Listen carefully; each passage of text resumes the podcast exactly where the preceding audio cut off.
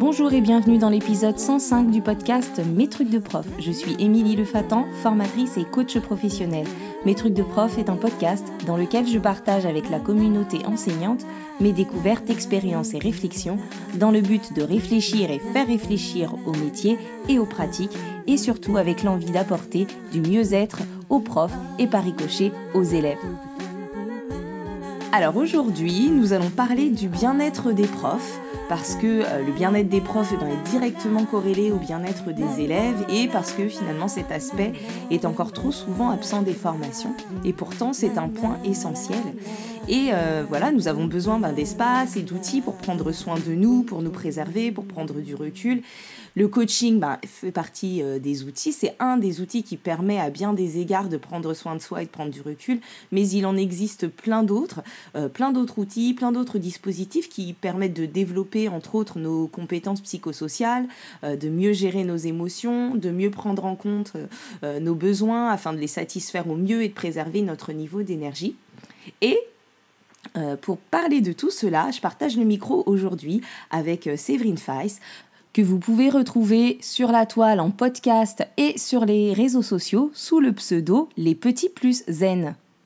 Alors, euh, Séverine a été enseignante pendant 22 ans en maternelle, en REP, et elle est aujourd'hui facilitatrice et accompagnante en parentalité. Vous avez déjà pu entendre sa voix dans l'épisode 100. Euh, Séverine a donc quitté euh, l'éducation nationale pour se construire en fait un nouveau chemin professionnel en magnifiant son expérience auprès des élèves et des parents. Et elle a créé sa propre méthode d'accompagnement euh, qui repose sur des outils euh, imagés pour mieux appréhender euh, nos besoins, nos émotions et ceux des enfants, des élèves. alors aujourd'hui, du coup, elle est avec nous pour vous présenter deux, trois même de ces outils phares qu'elle utilise dans ses accompagnements et qui lui semble intéressant de partager aujourd'hui avec les enseignants et les enseignantes qui nous écoutent. Bonjour Séverine. Bonjour Émilie. Je suis ravie de t'accueillir dans cet épisode de podcast. Pour la petite histoire, avec Séverine, on se connaît depuis longtemps, mais ça n'a rien à voir euh, avec l'école pour le coup. On a partagé des temps de loisirs euh, hors temps scolaire. C'est ça. On se connaît avant, avant d'être maîtresse, on se connaissait aussi euh, en mode salsa, en mode zumba. Voilà. C'est un des moyens de décharger et de se donner du bon temps en dehors des cours. Tout à fait. Bon, alors aujourd'hui, euh, en tout cas, on est là ensemble pour une collaboration euh, podcastique euh, et on va partager avec vous ben, les outils que Séverine va nous présenter qui vont, ben, comme je disais en introduction, vous permettre de prendre soin de vous, de prendre du temps pour vous, de soigner vos besoins et de mieux gérer vos émotions et ben, par ricochet aussi celles de vos élèves. Est-ce que Séverine, tu as des précisions à ajouter par rapport à mon introduction, des choses que tu auras envie que nos auditeurs et auditrices sachent à ton sujet ou sur tes accompagnements? Non, ça, paraît déjà assez complet. Effectivement, c'est mon vécu en maternelle qui m'a guidée vers tous ces outils-là. Et c'est de les avoir créés en classe qui m'a permis après de les tester, de les approuver avec les familles et qui me permettent maintenant de les transmettre en dehors de l'éducation nationale et de vous les partager aujourd'hui. Donc, je suis ravie. Merci pour cette intro. Super. Bon, alors, du coup, euh, dis-nous tout. Quels sont les outils dont tu disposes et que tu utilises maintenant pour toi et dans tes accompagnements? Et puis, explique-nous un peu ben, comment et pourquoi euh, tu les as pensés et tu les as pensés de cette manière. Donc, ils sont nés quand j'avais le dispositif des moins de 3 ans. Donc, depuis 2015, en REP, il y a des classes un peu passerelles où les enfants de 2 ans commencent à s'approprier les codes socioculturels de la maternelle. Et ces élèves étaient euh, là sans avoir été préparés. Ils avaient beaucoup de mal à s'intégrer à la classe. Et pour certains, il y avait des grosses colères, des grosses tristesses, des enfants qui pleuraient, qui avaient des soucis de séparation et des familles qui étaient un peu démunies. Et en voyant ça, en observant ça, donc des élèves qui s'accrochaient à la porte, qui voulaient pas retirer leur manteau, qui pleuraient, qui voulaient que maman reste en classe, ça m'a vraiment intéressé de voir qu'on n'était pas formé aux émotions de l'enfant de 2-3 ans, qu'on n'était pas formé non plus à accompagner la maman qui elle-même est en pleurs devant la porte parce qu'elle ne sait pas comment réagir face à la tristesse de son enfant ou à la détresse de son enfant, les papas non plus. Donc on était en fait entre adultes démunis face à l'émotion de l'enfant, au débordement émotionnel de l'enfant. Donc voilà comment ils sont nés, par l'observation de mes élèves de 2 ans, par l'observation du manque, en fait, euh, nous, de formation sur ce sujet. Et euh, j'ai grappillé un peu des informations et des formations sur les émotions, sur les besoins, notamment avec la communication non violente. Voilà la genèse des outils. Ce qui est intéressant, c'est que du coup, enfin, tu parles de la formation et de la formation aux émotions, et là, tu étais dans, sur l'optique des parents, des familles et de toi en classe, et que là, en fait, euh, ben, ça doit te demander pas un pas de côté, mais juste de, de tirer un peu tes outils euh, pour les enseignants, parce qu'en fait, finalement, euh, euh, cette gestion des émotions, euh, cet accueil des besoins des, enfants, ben, du coup, euh, vis-à-vis des parents, enfin, du point de vue des parents, on va retrouver la même chose du point de vue des enseignants. Et je trouve ça hyper intéressant d'aller tirer, de proposer ces outils-là, en tout cas, pour pouvoir mieux aussi appréhender nos émotions, parce que ben, parce qu'on a besoin de pouvoir les, les gérer pour pouvoir gérer notre classe, pour pouvoir permettre à nos élèves de développer ces compétences-là. Et avant de pouvoir leur permettre de les développer, ben, faudrait que nous aussi, euh, on soit au fait de qu'est-ce qu'on fait de ces émotions et comment on les accueille, les nôtres, celles de nos élèves, etc. C'est ça, en fait, avec mon ADSEM, on se regardait, on se disait, mais qu'est-ce qu'on fait? On n'a pas été formé pour ça. Donc c'est en tant que professionnel que je me suis dit, il y a un manque de formation sur ce sujet. En attendant d'être formé à ce sujet, bah, je vais trouver des options possibles puisqu'au quotidien, on était face à la tristesse de ses élèves et de ses familles. Donc on a bidouillé, on a créé des choses entre nous avec mon ADSEM, on a testé au quotidien, donc on a commencé par voir que ces émotions, elles étaient liées bah, vraiment à une douleur de séparation, donc on a beaucoup verbalisé avec les enfants, on a installé avec la famille un dialogue régulier, ça veut dire que toutes les semaines, on discutait avec la famille pour que l'enfant soit aussi rassuré sur le triangle éducatif qu'ils comprennent qu'à la maison, il y avait des règles, qu'à l'école, il y avait aussi des règles, qu'ils ne pouvaient pas faire tout ce qu'ils voulaient et que la maman était d'accord avec les règles de l'école, parce qu'il y avait des fois cette tension-là entre les règles de l'école et les règles de la maison.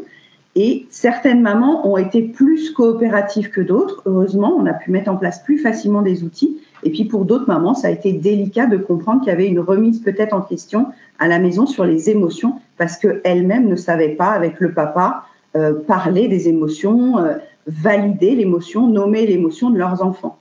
Et comme on le faisait beaucoup en classe, bah, d'apprivoiser les émotions à la maison me paraissait utile aussi. Donc, euh, d'où l'utilité d'avoir les discussions avec les parents en complément de ce qu'on faisait comme activité en classe autour des émotions.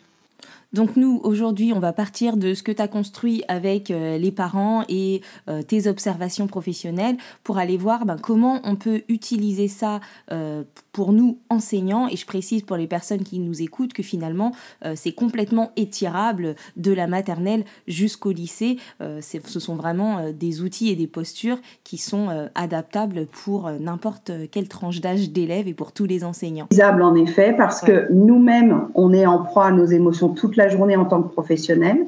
C'est le cas aussi pour les parents. Et tous nos élèves, si vous les observez un par un, vous avez déjà fait cette observation que certains sont concentrés sur votre exercice et d'autres sont en train de rêver, sont moins concentrés, sont vers une recherche de plaisir et moins de sérieux. Donc finalement, vous faites déjà du sur-mesure, vous faites déjà des variables didactiques au quotidien. Et ce que j'ai euh, étendu, comme tu dis, ce que j'ai étiré, c'est le fait que le temps de qualité qu'on a avec chaque élève est relié à son besoin immédiat. Donc quand vous avez un enfant qui est submergé par le bruit, à force de l'observer, vous savez qu'il a besoin d'un temps calme en dehors du groupe, en dehors de la séance de rugby. Vous allez lui proposer de s'asseoir et de lire un livre. Donc vous faites spontanément des temps de qualité qui soient ciblés, qui soient individualisés, qui soient dans l'instant dans présent et qui ne soient pas dans la productivité. Donc, quelque part, ces outils-là, vous les avez déjà intuitivement mis en place pour certains de vos élèves. Et moi, je les ai généralisés à tous mes élèves de toute ma classe. Alors, euh, tu étais en train de parler des temps de qualité, hein, euh, les T-Kills. Euh, je crois qu'on peut peut-être commencer par ça parce que ça fait partie des premiers outils que tu présentes dans ton podcast. C'était l'épisode 8. Alors, dis-nous, qu'est-ce que c'est que ces T-Kills Alors, le T-Kill, c'est donc un temps de qualité. Donc, les lettres, c'est TQ, H-I-L-E.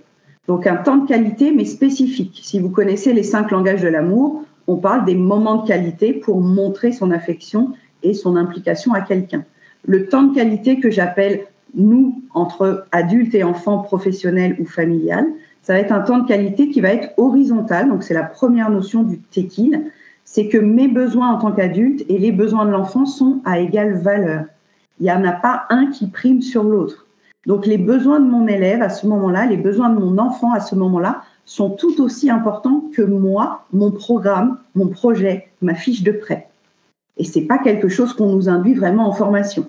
Formation, on veut aller au bout de notre séance, on veut aller au bout de notre programme, on veut aller au bout de notre progression. Si on installe beaucoup de tequila avec nos élèves, on va voir que peut-être, nous, ça va nous demander de reculer un peu sur notre envie de résultat, de performance et de productivité.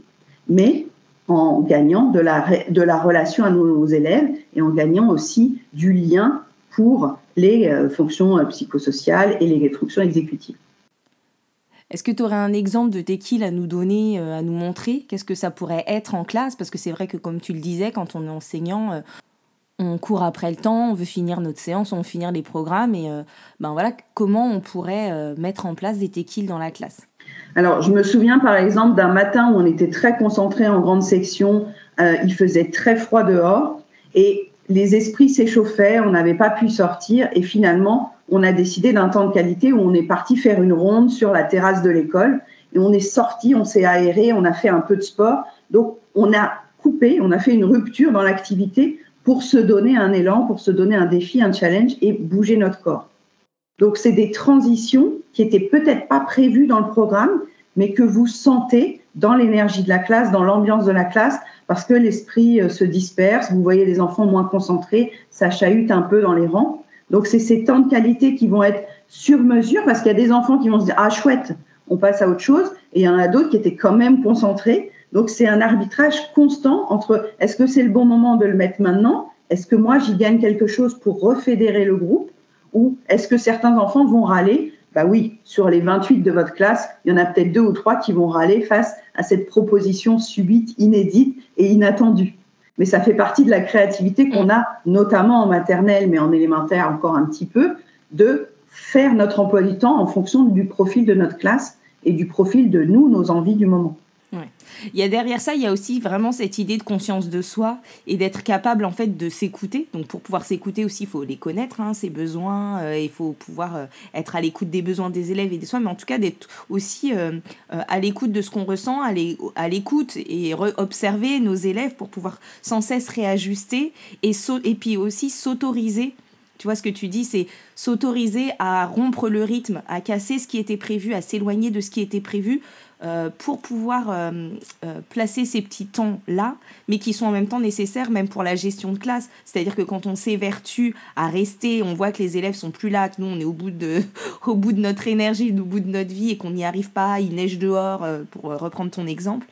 Bon, bah, en fait, c'est aussi une question de se dire, bon, bah, ok, c'est ok de pas, de pas tenir euh, jusqu'au bout de cette séance qui de toute façon ne fonctionne pas. Ça.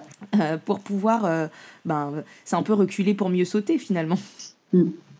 Non, et puis ça, on, recule, parfois on a certaines résistances en se disant ça va mettre du chahut, ça va mettre du bazar, ça va nous retarder. Mais puisqu'on recrée une émulation, une concentration, une énergie différente dans le groupe, c'est aussi qu'on entend les besoins moteurs, les besoins créatifs de nos élèves.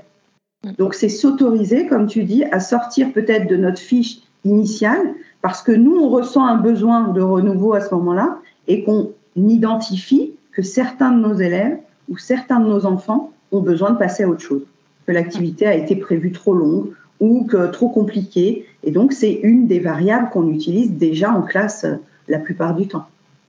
Et euh, du coup, pour les construire, ces tequiles et pour les imaginer, parce qu'on peut soit avoir une petite batterie euh, de, de temps de qualité euh, en tête et on se dit qu'on va piocher dedans, mais en même temps, des fois, ben, il faut pouvoir faire preuve de créativité un peu dans l'instant et se dire, OK, bon, attends, qu'est-ce que je fais? Là, il faut s'arrêter. Sur quoi tu t'appuies, du coup, pour, pour imaginer ces temps de qualité? Alors, c'est la grande question. En fait, comme ils sont individualisés, il va falloir observer l'enfant et s'observer nous sur quels besoins, là, en ce moment, on a vraiment quelque chose qui clignote. Donc, j'ai imaginé reprendre l'arc-en-ciel, qui a sept couleurs, et définir sept familles de besoins.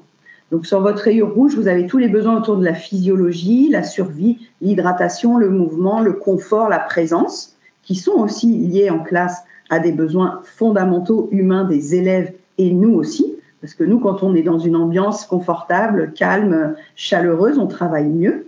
Donc ça, c'est des petits points d'aménagement qu'on peut faire sur un tequil lié à la survie.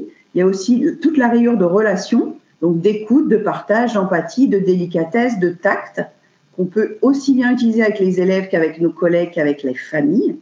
Donc mettre un petit focus sur ah oui ben là je, je, sens que je suis un peu je suis un peu raide dans mon énoncé, dans ma consigne, je vais remettre un peu d'empathie. Je vais redescendre et je vais moduler en fonction de ce que je vois de la tête de mon élève, de mon collègue ou de la mère d'élève. Après, il y a la rayure d'identité, la rayure jaune. Donc, tous les goûts et les besoins de chacun de nos élèves, on les connaît à force. On sait qu'il y en a plutôt orienté art plastique, plutôt orienté sportif. Donc, on va les valoriser à ce moment-là de leur rayure d'identité pour qu'ils se sentent bien. On favorise l'estime de soi. Et puis, nous aussi, on crée l'émulation parce que tous les élèves ont des profils différents. Donc, c'est le moment d'aller sur la rayure d'identité de chacun de nos élèves. La rayure verte, c'est la rayure d'autonomie, de liberté de choix.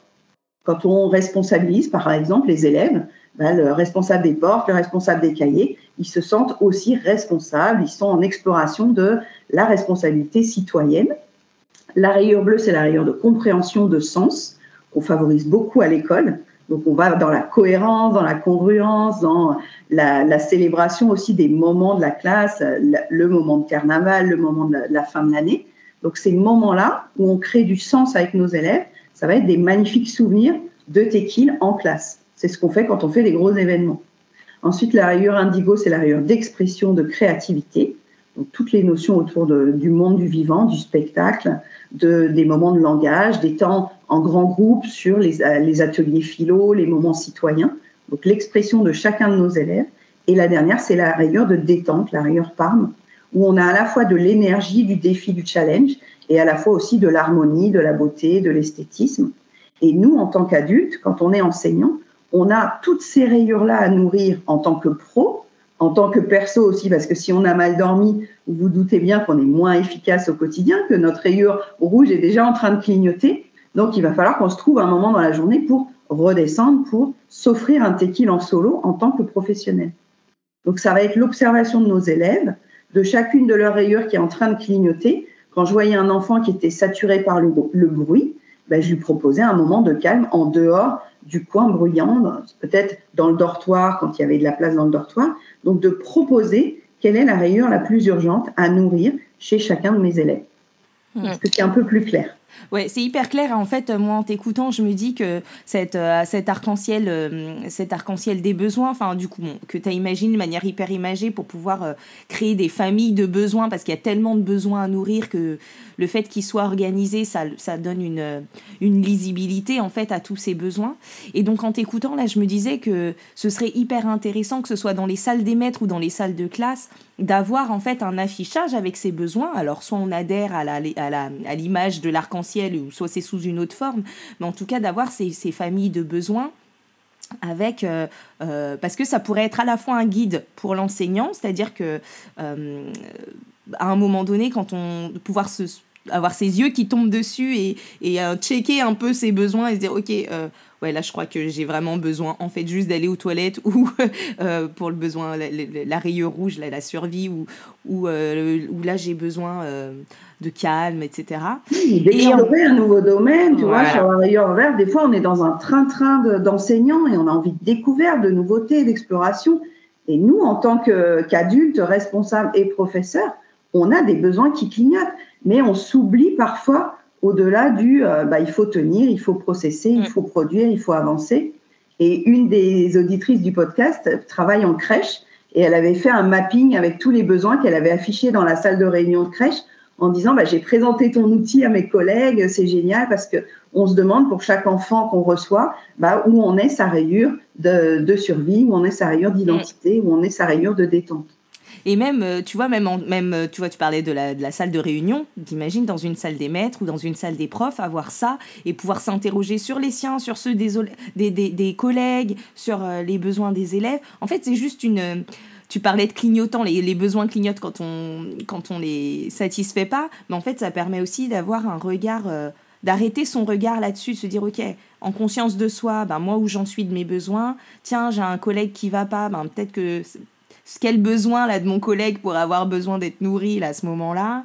Euh, Ouais, donc en tout cas, imaginez ce visuel-là et peut-être le mettre dans la classe, dans la salle des maîtres, euh, chez soi, près de son bureau aussi, euh, pour pouvoir eh ben, ben, se préserver, prendre soin de soi, prendre soin des autres, etc. Et avec les élèves, en plus, je me dis aussi que du coup, ça serait également une invitation, un support pour pouvoir parler avec eux de ces besoins-là. Et apprendre à les créer soi-même, parce que un des fondamentaux en communication non violente, c'est de dire qu'on est notre propre stratégie principale pour nourrir nos besoins. Mm. Et parfois, les enfants attendent de l'autre des décisions, des choix.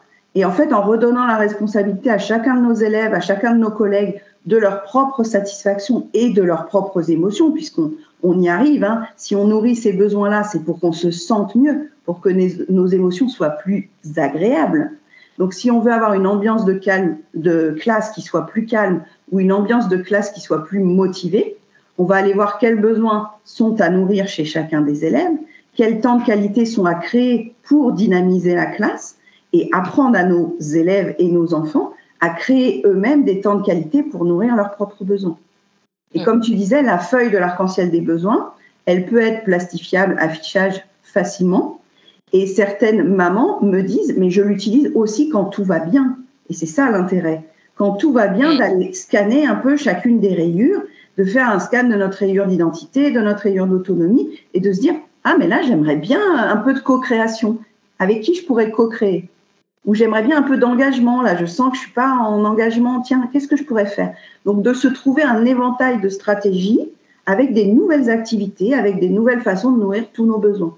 Et les enfants sont partie prenante, sont acteurs pour créer cet équilibre eux-mêmes, individuellement. Et puis après, t'imagines qu'ils rentrent chez eux en disant Ah, mais je sais comment être moins en colère. Je sais quoi utiliser comme tequil pour nourrir mes propres besoins. C'est comme ça que les familles se sont dit Ah ouais, mais euh, c'est énorme tout ce que vous faites en classe. Apprenez-nous, dites-nous comment vous faites ça, parce qu'à la maison, ils sont beaucoup plus calmes qu'avant. Tout l'intérêt est là, qu'ils soient autonomes émotionnellement pour nourrir leurs propres besoins qu'ils aient 3, 4, 7, 12 ans, ça marche aussi. Génial. Donc si on résume là le tequil en une phrase, quelques mots. Alors le tequil, c'est le temps de qualité que vous allez vous créer avec quelqu'un pour que ses besoins soient nourris comme les vôtres. Ça va être quelque chose de léger, une activité qui n'est pas dans la production, qui n'est pas dans faire joli, qui n'est pas dans Instagrammable, qui est dans la présence complète à soi, le moment présent de qualité qu'on va partager avec cette personne.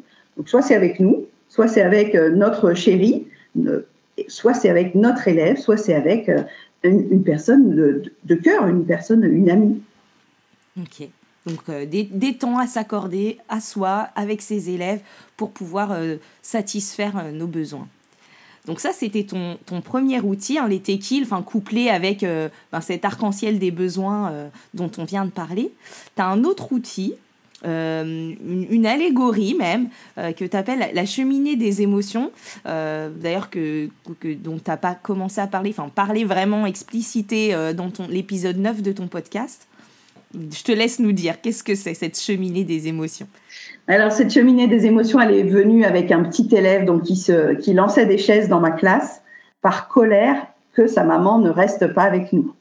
Donc c'est vraiment né dans le dispositif des moins de 3 ans. Je me suis dit, ah mais là j'ai l'impression qu'il est en train de, s'enflammer, qu'il est en train de, comme un dragon, d'exprimer qu'à l'intérieur ça ne va pas. Et puis ça a processé pendant quelques mois et je me suis dit, mais c'est ça en fait.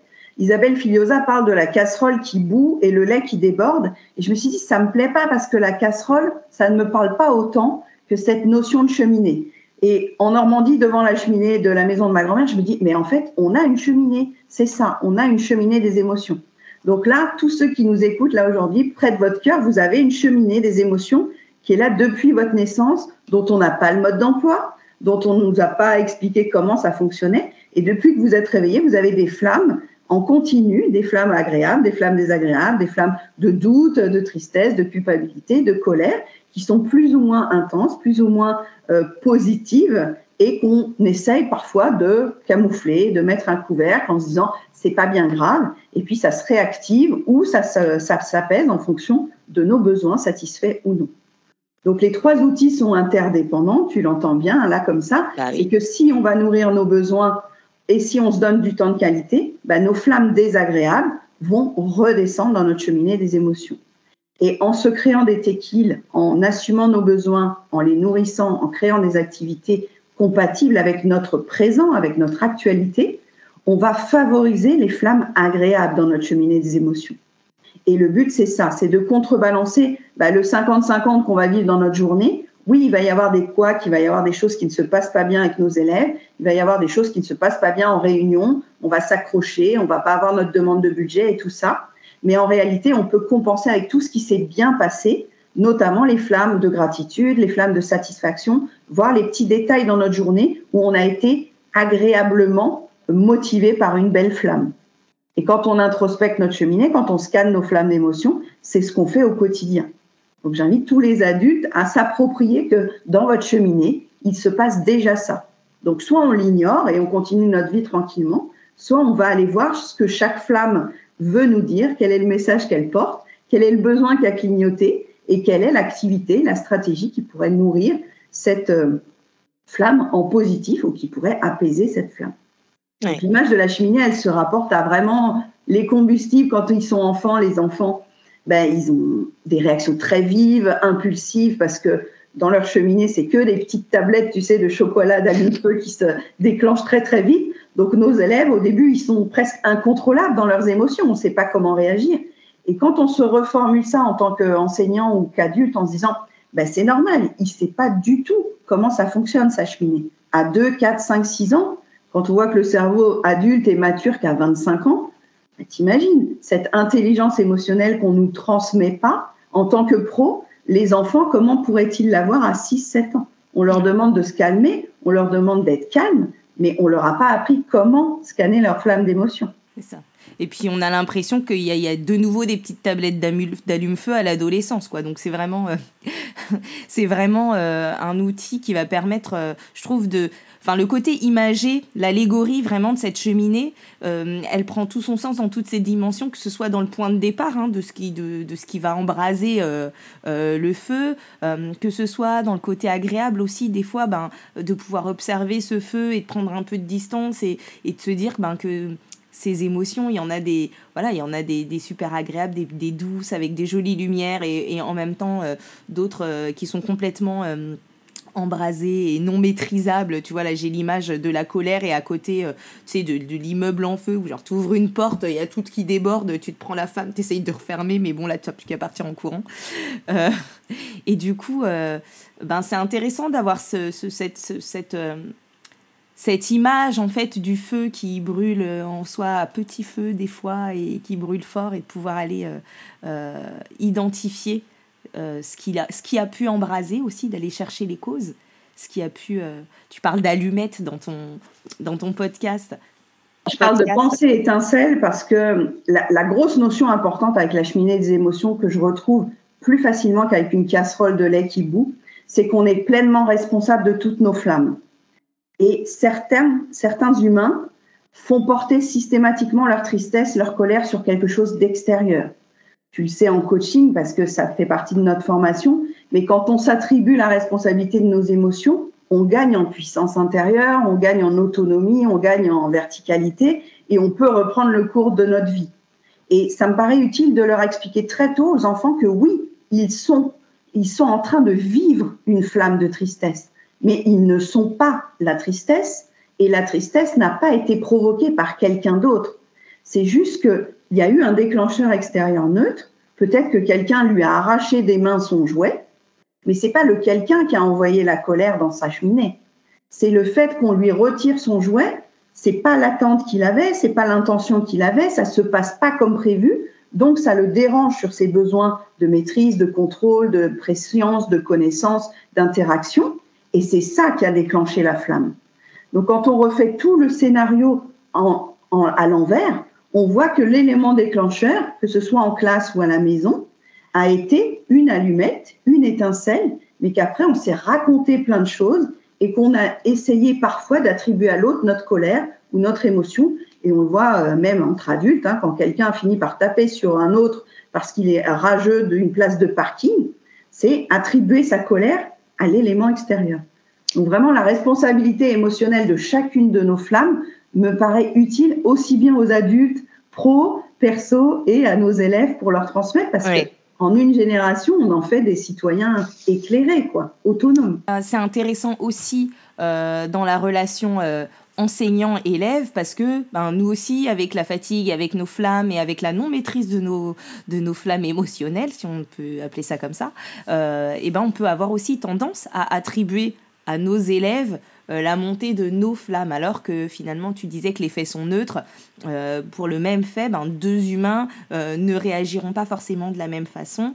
Et, et prendre un peu de distance par rapport à ça, réussir à reprendre la responsabilité de nos émotions et pouvoir les regarder et les distinguer de l'élément qui les a déclenchés, ben c'est hyper puissant parce que c'est ce qui va aussi nous permettre d'adapter nos, nos réactions et d'adapter nos réponses aussi.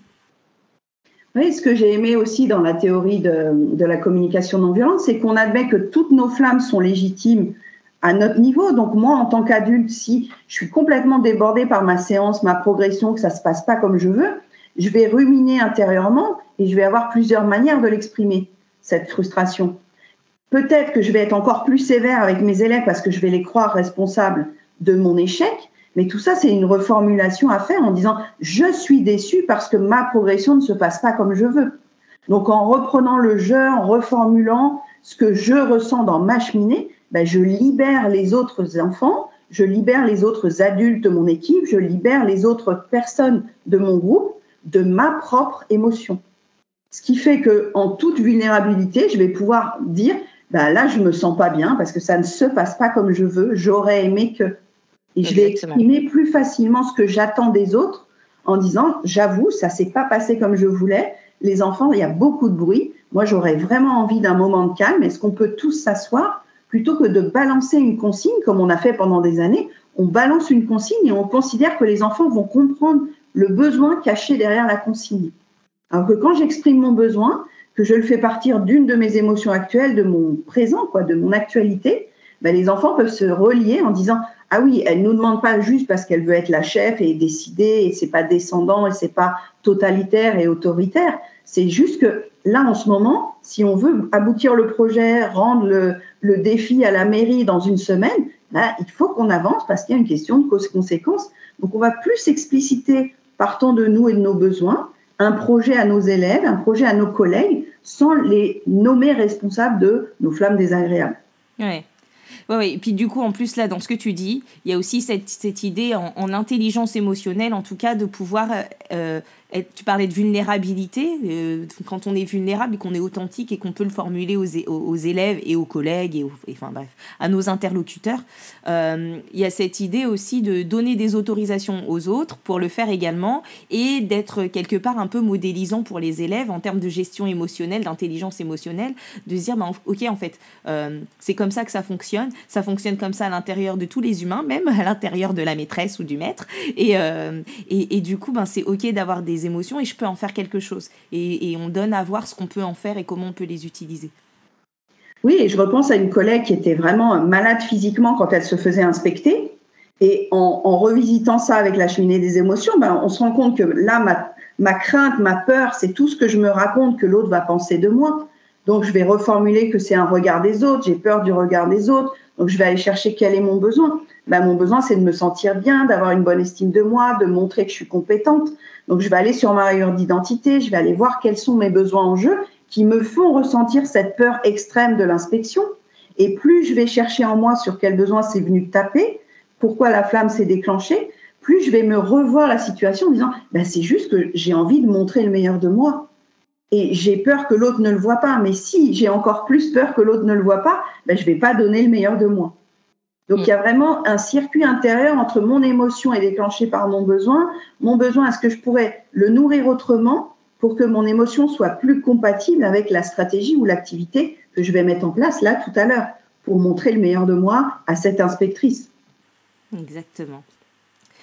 Qu'est-ce que, qu'est-ce que ça aurait changé dans ta vie, euh, dans ta vie de prof, dans ta pratique enseignante, si tu avais su euh, tout ça avant, si tu avais eu euh, tes propres outils, hein, la cheminée des émotions, l'arc-en-ciel des besoins, les, les, les, les les temps de qualité, etc.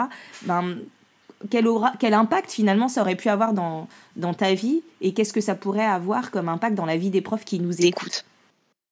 Sur les deux dernières années où les outils étaient plutôt bien expérimentés avec les élèves et les familles, je me suis rendu compte que ça m'a permis de poser des limites au cadre institutionnel et de me dire, bah, là, j'entends que vous voudriez rajouter tel projet, telle sortie, mais je ne peux plus en fait. Je n'ai plus l'espace physique et mental de rajouter quelque chose. Donc ces outils me permettent d'écouter plus souvent à quel stade j'en suis intérieurement. Pour être une professionnelle équilibrée, je dois pouvoir dire non, je dois pouvoir décevoir, je dois pouvoir refuser un projet supplémentaire pour ne pas me sentir submergée. C'est ça que ça aurait vraiment changé, d'arrêter de croire que les autres savent mieux que moi ce qui se joue en moi actuellement. Parce qu'on peut toujours nous rajouter une circulaire, une nouvelle information, l'Amérique a un projet théâtre. Tout ça, c'est magnifique, séparément. Mais ce qu'on oublie, c'est que humainement, dans notre cheminée, quand on va au travail, on a déjà plein de choses qui sont pas deuillées, qui sont pas finies, qui sont pas abouties. Donc on se trimballe avec nos flammes et nos braises toute la journée, et le moindre déclencheur, le moindre comportement d'un élève ou d'un collègue redéclenche une émotion désagréable. Donc on peut pas accepter d'en prendre toujours plus en charge donc voilà ce que ça aurait vraiment changé. Si je les avais eu plus tôt, j'aurais posé des limites, j'aurais dit non plus souvent. J'aurais peut-être éventuellement déçu des équipes, des collègues ou des professeurs. Peut-être que j'aurais repoussé un peu les limites de ce qu'on nous demande en cohérence, en congruence, en disant ce n'est pas ma vision de l'éducation, ce n'est pas ma vision de la scolarité. Et si on veut vraiment aller plus loin, ça marche aussi avec le programme. Ça veut dire qu'au bout d'un moment, vous allez faire des coupes dans le programme en disant bah, quelle est ma priorité ultime, puisque je sais que je ne pourrai pas tout boucler, parce que je préserve le lien à chaque élève plutôt que d'avoir bachoté, coché des cases. Je suis un peu extrême parce que je suis plus dans l'éducation nationale, hein, mais je pense que ça parlera un petit peu à ceux qui sont encore. Ouais, ouais, et puis cette, euh, cette question des limites, de pouvoir se poser des limites, je pense qu'elle est au. Enfin, c'est aussi le nerf de la guerre, c'est-à-dire que on, on, pourrait, euh, on en parler dans tous les domaines, c'est-à-dire que ce soit pour la vie pro, la vie perso, quand est-ce que ça s'arrête, quelles limites on pose, quelles limites on pose aux collègues, quelles limites on pose aux élèves, quelles limites on se pose à soi-même, euh, quelles limites on se pose dans son temps de travail, dans sa, dans, enfin, en fait, euh, c'est une, c'est une vraie question qui revient en plus souvent en coaching, cette question des limites, et quels que soient d'ailleurs les coachings. Hein.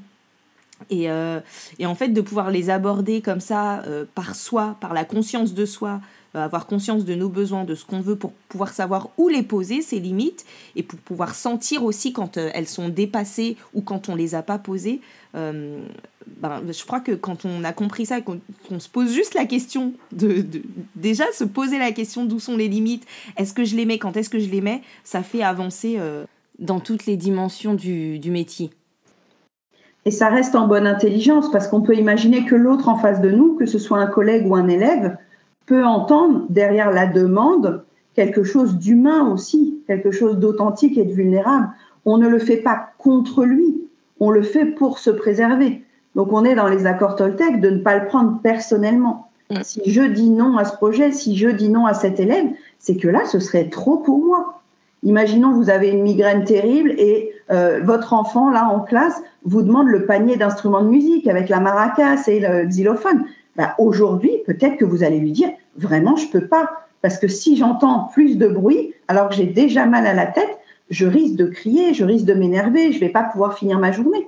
Donc, on est très authentique avec notre capacité de résistance humaine pragmatique, quoi. Mm. on ne pose pas des limites aux autres, on finit la journée sur les genoux et comme on n'a pas qu'une journée pro et qu'on aimerait peut-être profiter aussi de notre famille et de notre vie personnelle, bah, poser un stop à un moment, c'est s'écouter et c'est dire à l'autre, bah, tu peux pas décider pour moi de ce qui est bon pour moi. Et je pense que c'est une autonomie relationnelle aussi à modéliser, mm. comme tu disais, et à incarner parce qu'on est finalement une figure d'attachement secondaire pour les élèves de maternelle et pour les élèves d'élémentaire. Et si nous, on arrive à le modéliser et l'incarner en tant que professionnel, bah, les enfants seront plus à même eux-mêmes aussi de dire non, là c'est trop pour moi, ou là je suis d'accord, là je suis d'accord pour t'aider, je suis d'accord pour participer et à d'autres moments accepter le nom de l'élève. Un élève qui dit non, mm. c'est peut-être un élève qui se respecte. Et on n'est pas toujours habitué en tant qu'enseignant à accepter le nom de l'élève parce que ça gratte aux, entournures. Il y a encore un truc assez descendant dans, dans la façon d'enseigner en France. Quand l'enfant s'autorise à avoir un comportement un peu qui sort, un peu divergent, nous, on a deux façons de réagir. Soit ça déclenche une flamme de comment? Il ne m'écoute pas, il ne me respecte pas, alors que je suis l'autorité Ça, ça peut être un vieux truc d'habitude parce qu'on a été formé un peu à se faire entendre, obéir. Ou alors, on peut avoir aussi une autre flamme de Ah, mais moi, quand je faisais ça, je m'en prenais une. Et tu vois, j'ai la même chose avec les mamans à, la maison. Quand leur enfant répond ou quand leur enfant s'oppose, elles se disent Mais moi, quand je faisais ça, je me faisais taper ou gronder ou punir. Donc, ça nous fait revisiter aussi des choses qui sont pas complètement deuillées comme braise d'émotions. C'est que nous, si on a été très poli, très dans l'écoute, très euh, sage, la bonne élève, quand on voit que nos élèves ne sont pas dans un comportement complètement attendu, ça peut nous érafler sur le souvenir qu'on a de nous en tant qu'élève. Et mm. peut-être que nous, on ne s'est pas autorisé en tant qu'élève à sortir des clous et à sortir de la règle, et qu'à l'époque, en plus, quand on sortait des clous et de la règle, c'était plutôt confrontant. Hein, c'était plutôt euh, la chicote et euh, le coin et les grosses punitions d'écrire des lignes. Donc il y a un point sur l'éducation nationale, tu le sais comme moi, où il y a un dysfonctionnement quand même relationnel sur ce qu'on transmet, parce qu'on transmet quelque chose d'assez autoritaire, alors qu'on voudrait que les élèves soient co-créateurs de nos séances aussi. Donc c'est vraiment un juste milieu d'équilibrage à faire quand on est professeur entre je transmets, mais à la fois moi-même je suis soumise à des règles, à des injonctions parfois contradictoires. Ouais, entre nos limites et les limites des élèves et les limites de l'institution. Et en fait, euh, c'est un, un, arbitrage perpétuel.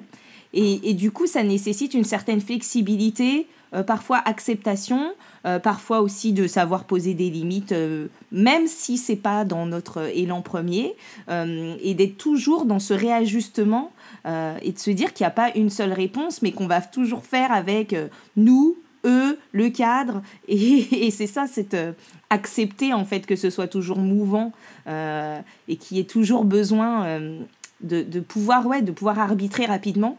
Et là du coup pour arbitrer vite ben s'appuyer pour et rester bienveillant malgré tout et ben je crois que tout ce dont tu as parlé aujourd'hui euh, ben ça sert ça sert de borne de cadre de limite ou de point d'appui. C'est à dire que oui on va aller s'appuyer sur nos besoins sur les besoins pour pouvoir poser des limites, pour pouvoir ensuite s'autoriser à ben, finalement euh, prendre des temps de qualité en fonction des besoins euh, qui, a, qui a à satisfaire à ce moment-là. Et tout ça en écoutant nos, nos flammes d'émotion.